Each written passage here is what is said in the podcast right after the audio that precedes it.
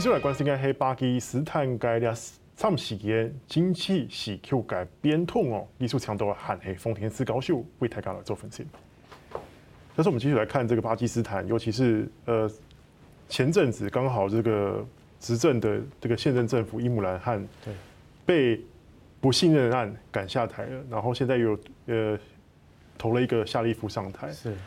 老师，你怎么看？因为呃，我的印象当中，巴基斯坦好像大部分的政府都是军事政变下台，那这是透过民主程序把它赶下来。老师，那你怎么看？是不是巴基斯坦的民主好像又似乎往前走了一步？感觉是，我我都觉得这是一个对巴基斯坦的民主政治也算是一个讽刺的一针见血的一个评论评论了哈。就您他提到，其实从独立以来到现在，他今年应该是。等于是独立七十五周年哦，那他大概我们统计了一下，大概有三十三年多都是处于军事政变，哦，他是有一半的几乎大概一半时间，对，差不多一半。然后有三次成功的军事政变，另外还有几次是失败的。那另外呃，军方对呃巴基斯坦一直到今天内政影响就非常大。那那呃另外一个产生的一个另外一个影响就是他的政局很不稳定。所以您刚才提到了，他过去可能都是军事政变下台，那这一次是因为。国会里面自己的所谓不信任投票下台，那可是就结果来论呢？就结果论就是独立来到现在，那我们现在才发现说，竟然没有一个巴基斯坦总理是完整做完任期的。真的还是假的？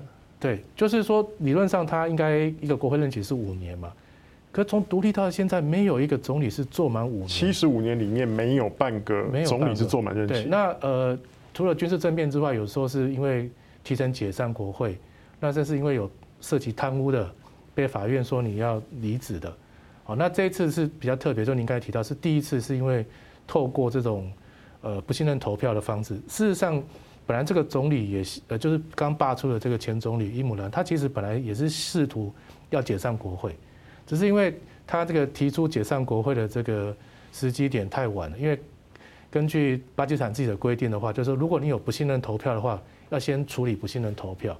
那否则的话，他可能按照原来的沙盘推演，是他可能会把国会解散解散掉。现在也许就开始进入大选。是，所以说现在这个总理上台只是暂时的吗？对，因为这一这呃，现在伊姆兰汗虽然说我们说他是不信任下台，可是我算了一下，他大概是历届的总理里面任期已经算是大概第第五长的了。也就是说，过去更多的这个政府其实都更不稳定、更短命了。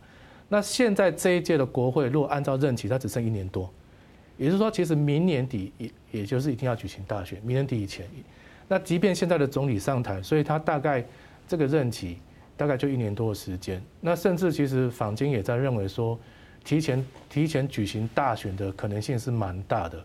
好，一个就是说，他们现在的政党的这个呃，他并没有很稳定的过半数，现在。这个他之所以可以上台，是因为把所谓在野党大联盟了。那在野党又又分很多，对，又分很多派系，而且里面还有互相死对头的。那只是说这次希望都是合作，先把伊姆兰汗先拉下来。那伊姆兰汗其实反而是现他的所领导的呃巴基斯坦正义运动党，其实反而是国会里面最大最大党。只不过因为他没有过半数，他也必须要仰赖一些盟友。那这次就是有一个小党哈，他其实只有七票了。可这个七票就倒戈了，关键七票跑到这去，对，所以他最后投票的时候，其实他最后只是差两票而已，就是过半数要一百七十二，那现在他拿到一百七十四票，所以可以看到这很不稳定嘛，就差两票，那我只要在假设挖墙角挖三个人过来，那立刻可能又又又会翻盘了，啊，所以到目前一年多的时间里面，我觉得并不是非常稳定。啊，另外一个变数是因为伊姆兰汗，因为他。等于失去了这个执政权之后，他现在也呃采取了一个比较技术性的 beg 行动，他让他所属的政党大概有一百多个国会议员全部辞职。好，那这个现在一百个议员辞职，就看议长要不要接受了。议长如果接受这些议员的辞职的话，那立刻要举行补选啊，一百多个选区要举行补选。那伊姆兰就想要趁这样的方式，等于是说营造一个重新补选的气氛。重新用民意，然后能够再夺回这个所谓执政的权利。嗯哼，老师讲到这个伊姆兰汗，你说这个其实他被不信任下台的那个票数其实非常接近，他感觉好像有点不服，他就说都是美国在后面搞的，对不对？那这这边就就有两件事情，好，我我想要呃想要请教，就是说第一件就是美国会不会常会，我记得美国好像常常变成巴基斯坦领导人的一个借口。第二个，军方后来出来说声明说，我们查证之后，美国没有这次没有看不到迹象嘛，哈，没有介入的迹象。军方，你刚刚提到说，军方其实掌握了很大话语权，这种部分，老师是不是为我们来分析一下？是，呃，第一个伊姆兰汗他下台的时候，他当然心里很不平嘛，哈，他就说，其实有人要搞我了，就是就是美国在搞我。那他为什么会这样说？是因为稍早。当时美国的助理国务卿哦，鲁他前心跟呃巴基斯坦驻美国的大使馆有一个谈话，那个谈话他其实有提到，就是说，哎，现在这个总理伊姆兰汗在位的话，好像美巴关系都好不起来。他他有这样讲，那这个事情巴基斯坦的大使馆就把它写成电报寄回来。那寄回来，伊姆兰汗看的时候，他的解读就是说，哎，我在，然后关系不会好，所以你意思就是要把我弄掉，有点杯弓蛇影啊。对，所以后来他就。就说那你看嘛，反对党跑票，这个就是美国在操作。但我刚才讲，其实其实内政的因素多一点，因为就七七个人嘛。好，那七个人，那其实你说美国他真的去介入，然后要去营造另外一个所谓呃新的总理来扶持他。那现在虽然新的总理夏里夫上台之后，看起来是想跟美国就是维持比较好的关系，可是坦白讲，如果我们长期来看的话，这个美巴关系也都是一个不稳定的状态。就对美国来讲，我把这个伊姆兰汗拔掉了，然后我换上一个夏里夫，他就一定会亲美吗？我觉得这个也未必了。所以目前来看，美美国应该没有就是说太明确的证据，他有直接介入到这里面。当你说他在背后有没有鼓动啊？这当然也许是有可能去做，可是他有没有说直接去弄成一个所谓阴谋哦推翻他？我觉得这目前看起来没有足够的证据。那第二谈到就是呃。军方的军方的角色，我觉得这可能是这一次大家认为是一个比较关键的。伊姆兰汗他上台的时候，其实大家认为说他是，甚至有人开玩笑讲，就是他就是军方的傀儡了，因为他跟军方关系非常好。哦，他刚上台的时候，那跟前面几个那个民选的政党不一样。那可是到从去年开始，就会发现说他跟军方的关系好像有一点不稳定，甚至有点破裂哦。那呃，巴基斯坦的军方。这个最高的、最有权力的，我们讲是陆军参谋长。哦，那陆军参谋长这个巴杰瓦，他在去年底的时候，他想要任命呃印度呃巴基斯坦这个三军情报局的局长，新的局长。那旧的局长叫哈米德。那其实啊，那个伊姆兰比较喜欢哈米德。好，他这个我们常常讲说，这个三军情报局是做很多见不得人的事情。就像美国 CIA。对，然后他跟塔利班关系也非常好，所以那个哈米德他其实在。这个塔利班重新控制喀布尔之后，他是去喀布尔公开访问的，哦，那呃，伊姆兰汗比较喜欢这个人留任，甚至有一说是说他可能要把他培植成未来取代陆军参谋长的位置。那可是这个陆军参谋长他自己有喜欢的人选，他最后他就提名这个新的人。那可是提提名了之后，伊姆兰汗呢就迟迟不签字啊，就放了好几个礼拜了。那这。这个等于是让双方这种旗舰就公开化。通常你人事让你，即便你有不同意见，你应该会先瞧好嘛。但你军方已经说要任命了，可是政府就是不签字，所以埋下了一个就是双边关系就有点紧张了。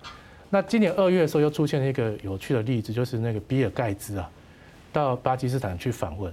那当时这个伊姆兰汗就请比尔盖茨吃饭，中间做一个圆桌，那很多巴基斯坦政要都在上面。